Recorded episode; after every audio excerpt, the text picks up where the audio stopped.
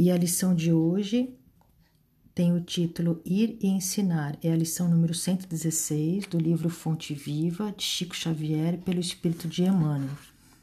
Ir e ensinar. Portanto, ide e ensinai. Essa fala foi dita por Jesus, está no Evangelho de Mateus, capítulo 28, versículo 19. Estudando a recomendação do Senhor aos discípulos e de ensinai, é justo não olvidar que Jesus veio e ensinou veio da altura celestial e ensinou o caminho de elevação aos que jaziam atolados na sombra terrestre. Poderia o Cristo haver mandado a lição por emissários fiéis, poderia ter falado brilhantemente, esclarecendo como fazer. Preferiu, contudo, para ensinar com segurança e proveito, vir aos homens e viver com eles, para mostrar-lhes como viver no rumo da perfeição. Para isso, antes de tudo, fez-se humilde e simples na manjedoura, honrou o trabalho e o estudo no lar e, em plena atividade pública, foi o irmão providencial de todos, amparando a cada um conforme as suas necessidades. Com indiscutível acerto, Jesus é chamado o Divino Mestre. Não porque possuísse uma cátedra de ouro, não porque fosse o dono da melhor biblioteca do mundo não porque simplesmente exaltasse a palavra correta e irrepreensível, não porque subisse ao trono da superioridade cultural, ditando obrigações para os ouvintes, mas sim porque alçou o próprio coração ao amor fraterno e, ensinando, converteu-se em benfeitor de quantos lhe recolhiam os sublimes ensinamentos. Falou-nos do Eterno Pai e revelou-nos com seu sacrifício a justa maneira de buscá-lo. Se te propões, desse modo, cooperar com o Evangelho, recorda que não basta falar, aconselhar e informar. Ide e ensinai. Na palavra do Cristo quer dizer ide e exemplificai, para que os outros aprendam como é preciso fazer. Mais uma linda lição para a gente refletir, e o que não faltam são exemplos de Jesus para a gente. Então, se a gente puder resumir essa lição numa palavra, essa palavra é exemplo. Essa palavra é amor, essa palavra é caridade, um para com os outros. No final da lição, Emmanuel explica para a gente: ide ensinai nas palavras do Cristo, quer dizer, ide e exemplificai, para que os outros aprendam como é preciso fazer. Então, como quando Jesus fala para a gente ensinar, Jesus está pedindo para a gente exemplificar, para a gente ir e exemplificar. Então, a lição, acima de tudo, ela quer dizer isso, ela quer dizer esse amor, essa caridade, mas acima de tudo, por meio do exemplo. É, eu li essa lição, essa lição ela trouxe, no meu entendimento, três aspectos fundamentais que eu vou dividir com vocês. E antes de eu trazer esses três aspectos, eu queria só esmiuçar um pouquinho do porquê, ainda no nosso nível evolutivo, é difícil aplicar essa fala de Jesus. Então, do ponto de vista teórico, a gente já entendeu que é importante exemplificar, a gente consegue entender isso do ponto de vista teórico, mas por que é tão difícil a gente pôr em prática? Então, no meu entendimento, é difícil ainda a gente pôr em prática a questão do exemplo por três principais motivos. Primeiro, por diversos estímulos que a nossa própria sociedade tem, né? Então, nós somos diariamente convidados a desviarmos da rota, constantemente. É, não no sentido de nós sermos as vítimas, mas no sentido de a gente ajudar com isso. Então a gente desvia constantemente da rota. A própria sociedade faz esse convite e nós somos parte dessa sociedade. Então, ao mesmo tempo que a gente constrói esse desvio de rota, a gente é, é vítima e ao mesmo tempo a gente ajuda nesse desviar de rota todo dia. O segundo ponto é a nossa própria escolha de não sermos o exemplo. Então, muitas vezes a gente já sabe sim o qual é o certo a fazer, mas por nossas escolhas, por fraqueza ainda da nossa personalidade, por a gente ainda não ter aquela força moral, a gente opta por não fazer mesmo já de posse dessa consciência do qual seria o certo a fazer. E o terceiro ponto, muitas vezes e muitos de nós ainda não têm a condição de, de fazer, de dar este exemplo. Né? Então, só recapitulando, quando Jesus pede que a gente seja esse exemplo e que a gente traga esse exemplo, exemplifique por meio da caridade, por meio do amor e do próprio exemplo em si. Então, o que, que a gente disse? Que a gente entende isso, então, do ponto de vista teórico, para nós está claro, mas por que isso ainda é difícil na prática? Então, o que, que eu disse? Por três motivos. O primeiro é o estímulo que a gente recebe da sociedade, a gente ajuda a construir esse estímulo para que a gente desvie da rota constantemente. Nós, nós, somos desviados da rota e também a gente ajuda a desviar o nosso irmão da rota. O segundo ponto é a nossa própria escolha. Então, muitas vezes a gente sabe sim qual é o certo a fazer, mas porque a gente ainda não tem uma altura moral mesmo, a gente não tem um, um tamanho moral mesmo, a gente simplesmente não faz, simplesmente opta por não fazer. E o terceiro ponto, muitos de nós não têm ainda a condição de fazer, de ser esse exemplo. Então, dito isso, eu vou trazer para vocês então os três aspectos que me chamaram a atenção nessa lição. O primeiro aspecto, que é uma sutileza que para aquelas pessoas que já leram é, muitos dos livros, já, já, já estão mais acostumados com os ensinamentos que Jesus sempre nos traz, vocês vão perceber que Jesus sempre traz a questão do verbo, então Jesus sempre nos convida para ação. Então, se vocês observarem o título da, da lição, que é Ir e Ensinar, ela está ela está no, no, no infinitivo, né? ela está num verbo, e verbo significa ação, e ação significa trabalho. Então, sempre comecem a prestar atenção sempre na fala de Jesus, sempre tem um convite para ação, sempre tem um trabalho.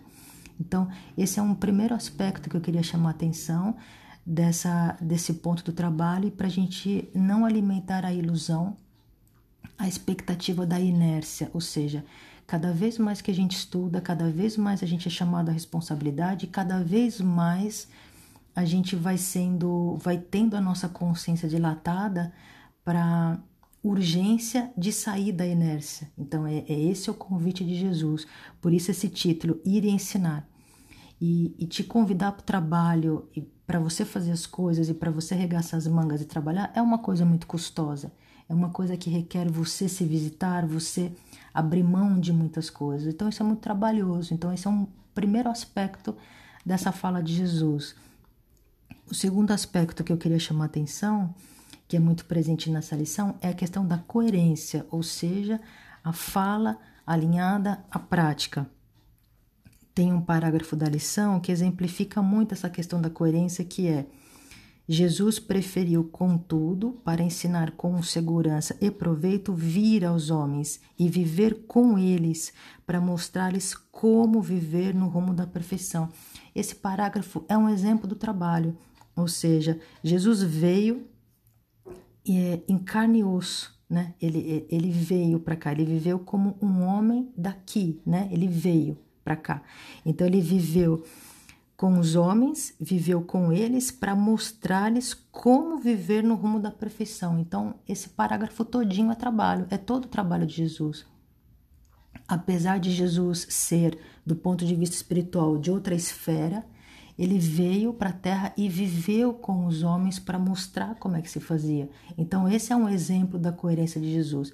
E como os benfeitores dizem, Jesus poderia perfeitamente, de acordo com a sua estatura moral, enviar uma pessoa, enviar um espírito benfeitor para fazer esse trabalho aqui conosco, para mostrar esse trabalho.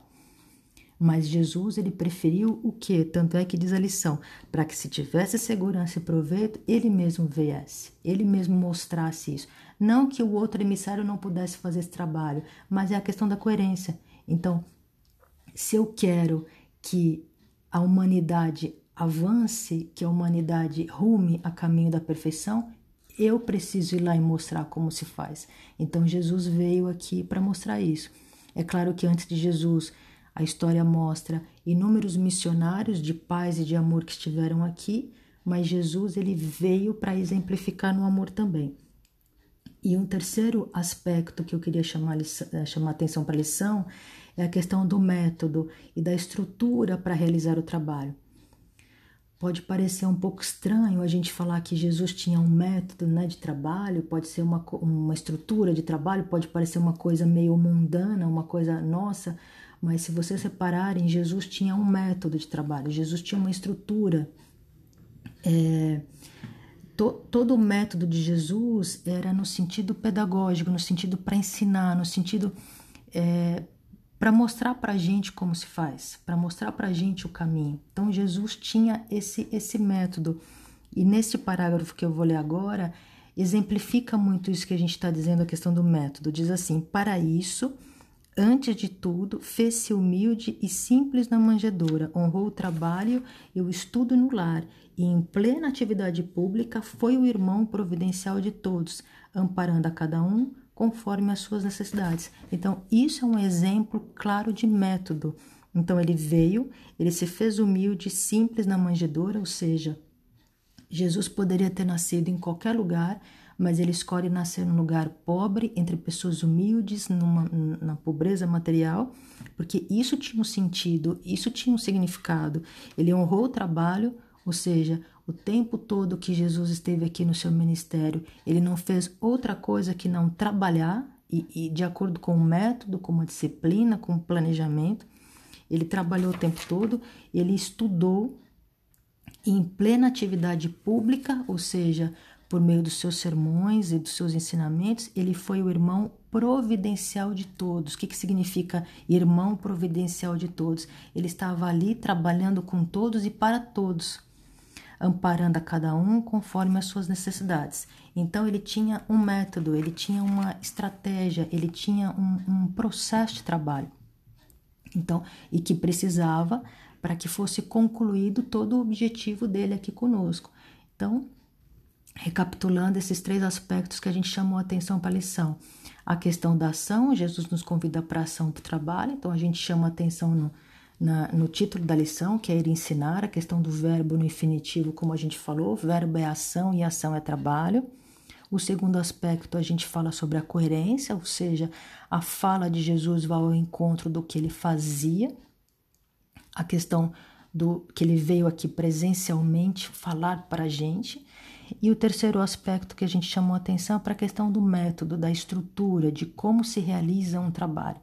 Então, isso serve para a gente, porque se você não tem método, se você não tem disciplina, se você não tem regularidade, as coisas ficam bagunçadas, você não atinge um objetivo, você, você se perde, você se atrapalha. Então, é fundamental que você tenha disciplina, que você tenha método, que você tenha a estrutura, o seu objetivo. Então, tudo isso Jesus vem ensinar para nós por meio da sua fala.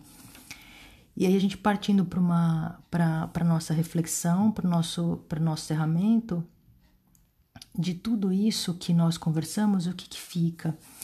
A gente sabe que é muito difícil exemplificar ainda no nosso nível evolutivo. A gente, como a gente falou no início, a gente entende é, da, da teoria, a gente sabe que a gente precisa dar o bom exemplo para cada para todos nós, isso é claro, mas na hora da prova na hora do, do, do, nosso teste ali diário, da nossa vida, a gente sabe o quão isso é difícil. E por que é difícil?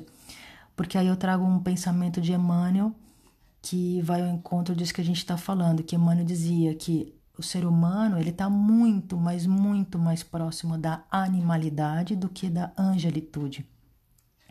E por que, que a gente está muito mais perto da animalidade do que da angelitude, por causa do nosso próprio desenvolvimento moral. Então, isso explica muito as nossas guerras, isso explica a nossa agressividade, isso explica a nossa falta de amor próprio, isso explica é, esse nosso dia a dia conturbado, nossas próprias escolhas, nosso egoísmo, nossa vaidade, ainda o nosso estágio moral.